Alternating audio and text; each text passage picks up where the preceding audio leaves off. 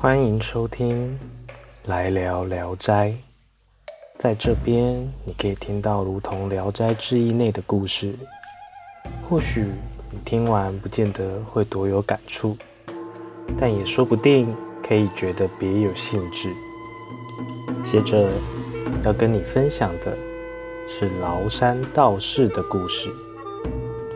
崂山道士。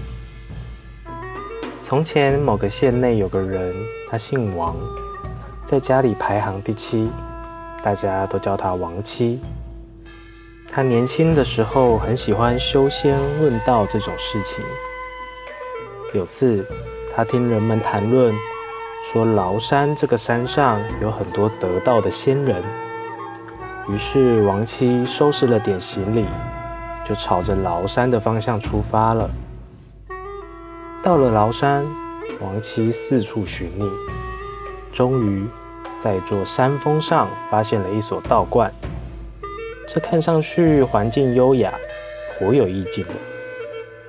而这道观里有个蒲团，上面坐着一个道士，鹤发童颜，红光满面，一看就不是一个凡俗之辈。王七敲了敲门，就进入了这个道观，和这位老道士谈论玄理。王七觉得受益匪浅，于是王七宿底一下就拜倒在地，请求这个老道士能接收他作为徒弟。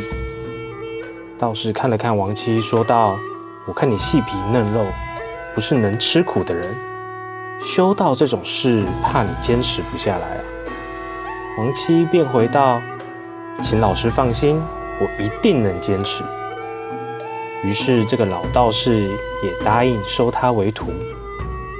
等到了傍晚，老道士座下的弟子们都回到了道观，才发现原来也是有不少人跟着老道士修行的。王七作为师弟，和师兄们一一行礼拜见后，从此就留在这里开始修行了。第二天大清早，老道士就喊王七起床，给了他一把斧头，让他和师兄弟们一起砍柴。王七先是毕恭毕敬地接过了斧头，认真的劳动。就这样过了一个多月，手上、脚上都长起了厚厚的茧，而这茧一旦破了，便相当的疼痛。而王七也觉得。老道士也不传授仙术啊，便有了想放弃修行的念头。后来在某一天的晚上，众弟子们做完劳作，回到了道观后，看到老道士和两个朋友在一起喝酒享乐。这个时候已经黄昏，天色发暗，还没有掌灯。老道士就用白纸剪了一轮明月，贴在墙上。顷刻间，屋里亮光四射。纤毫毕现，弟子们便在周围听候吩咐，端酒送菜。其中有一位客人说：“哎，良辰美景，也得让你们同乐啊！来，拿去这壶酒，众人喝吧。”话说完，就拿起桌上的一个小酒壶，递给了徒弟们。王七此时心想：七八个人一壶小酒。计都不够分的。只见众弟子们纷纷寻觅酒杯，争先恐后地去倒酒，生怕晚了就没有。可是那个小壶倒满了一杯又一杯，好似没有穷尽一般，看得王七啧啧称奇啊。众人们喝了一会儿，气氛上来了，另一个客人就说。月孤单的照着我们喝酒，岂不寂寞？看我让嫦娥来为各位助兴。说着，将筷子扔上墙上的纸月亮里，果然有个美女就从光芒中走了出来。刚开始还不到一尺多长，渐行渐长，等走到地下，居然和常人大小无异了。美女一边跳起霓裳舞，一边唱着：“神仙人人羡，孤寂谁能知？都道广寒美，我却思人间。的歌曲，歌声清脆悠长，高亢之处如同管箫一般，彻人心脾。嫦娥唱完歌后，竟一跃而起，跳到了桌子上，在众人惊讶的眼光里。又变回了那根筷子。老道士和两个朋友哈哈大笑。其中一个朋友说：“今天真是痛快啊！不如我们也到月亮里喝他个一醉方休，算是为我践行吧。”一时之间，三个人连同桌椅酒菜，竟一起飞入纸月亮里。众弟子们看着月中的师傅和他的朋友，头发啊、胡子都看得很清楚，如同镜子一样。过了一会儿，月光似乎越来越暗，于是大家先取来灯烛，想有些照明。这时却看到，哎，屋里只有道士一个人坐着，杯上杯盘狼藉，客人已经不知所踪了。再看墙上。哪有什么月亮，只是一个圆形的剪纸而已。道士道士问弟子们：“大家都喝够了吗？”弟子们异口同声：“谢恩师，我们都喝够了。”道士笑着说：“那就赶紧回去休息，明早还得砍柴去呢。”于是大家纷纷议论着，又回到了卧房。王七看到这个老道士的仙术如此高强，也就打消了这个回家的念头。但这时间又过了一个来月，王七又开始动摇了，因为这一个月道士依旧没有传授弟子们任何法术。于是王七去找道士，壮着胆子询问弟子不远千里来崂山，想请老师您教些法术。纵然不能长生不老，但也希望有些小伎俩在身。可是现在已经过了快三个月了，每天都是砍柴度过。我在家的时候也不用吃这么多苦啊。这个道士便笑着说：“我早就说了，你不能吃苦嘛。看我没说错吧？”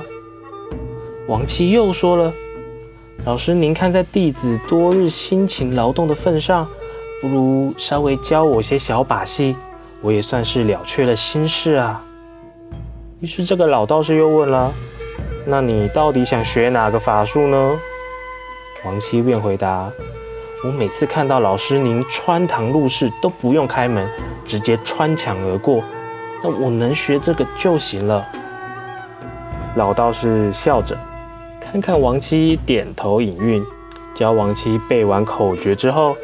道士让他面对墙壁试试，王七站在墙前不敢动弹。老道士又鼓励说：“没问题的，试试才知道灵不灵。”于是王七硬着头皮念动口诀，慢慢向墙壁走去。谁知走到墙壁却过不去。老道士说：“你退后几步，低头缩腰，然后用力一冲就过去了。这样慢慢走是不行的。”王七退后几步，紧闭双目，低头猛冲，果然没有任何阻挡。再回头看时，墙壁已在身后。他大喜过望，赶忙拜谢老道士。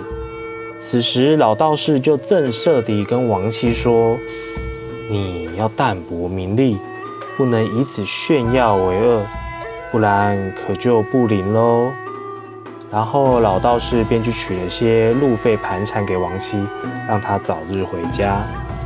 王七回家之后，和自己老婆吹嘘自己拜神仙为师，学了穿墙过壁的仙术。他老婆根本不信他，于是王七信誓旦旦要给老婆表演一把。之后呢，他便离墙数尺，口中念念有词，然后弯腰猛冲。只见。咚的一声巨响，王七四脚朝天倒在地上。啊，他老婆赶紧把他扶起来，看，哇，额头上隆起的竟然有个鸭蛋般大小的肿包啊，忍不住大笑起来。王七愤愤不平，坐在那边大骂着这个老道士不是个东西。意史是评论这件事情传出来，听到的人没有不哈哈大笑的，但其实亡妻这种人却不少。有个莽夫呢，有病却又因为害怕用药就不去治疗，而那些想骗钱的人却拿着不牢靠的偏方对他说：“这个是奇方，专治你的病症，使用之后无往不利。”正好合了这个莽夫的心意，于是那些人就骗了他的钱，而这个莽夫得到方子，一试之下，表面上有些作用，于是他就以为这个是包治百病的良方。也许啊，只有等他撞得头破血流，才能发现上当受骗吧。以上就是《聊斋志异》当中崂山道士的故事。其实，我们从这篇故事中可以看到许多人性有趣的地方。比方说，一个人为了一件事，能牺牲到什么程度去完成呢？有能力。的人给予的试炼，真的是对这个被试验的人有帮助，或根本只是在取乐玩弄呢？眼见虽然能为凭，但这些让人眼见的事物，是否也只是被刻意安排的桥段呢？虽然不能炫耀为恶，看似很基本，但这个恶是什么，又该怎么判断呢？《聊斋》内很多故事，虽然跟花妖狐媚、奇人鬼怪有关，但多半都可以从中窥探一些人性层面的问题。毕竟有时候人比鬼更可怕，不是吗？谢谢您的收听，那我们下次再见。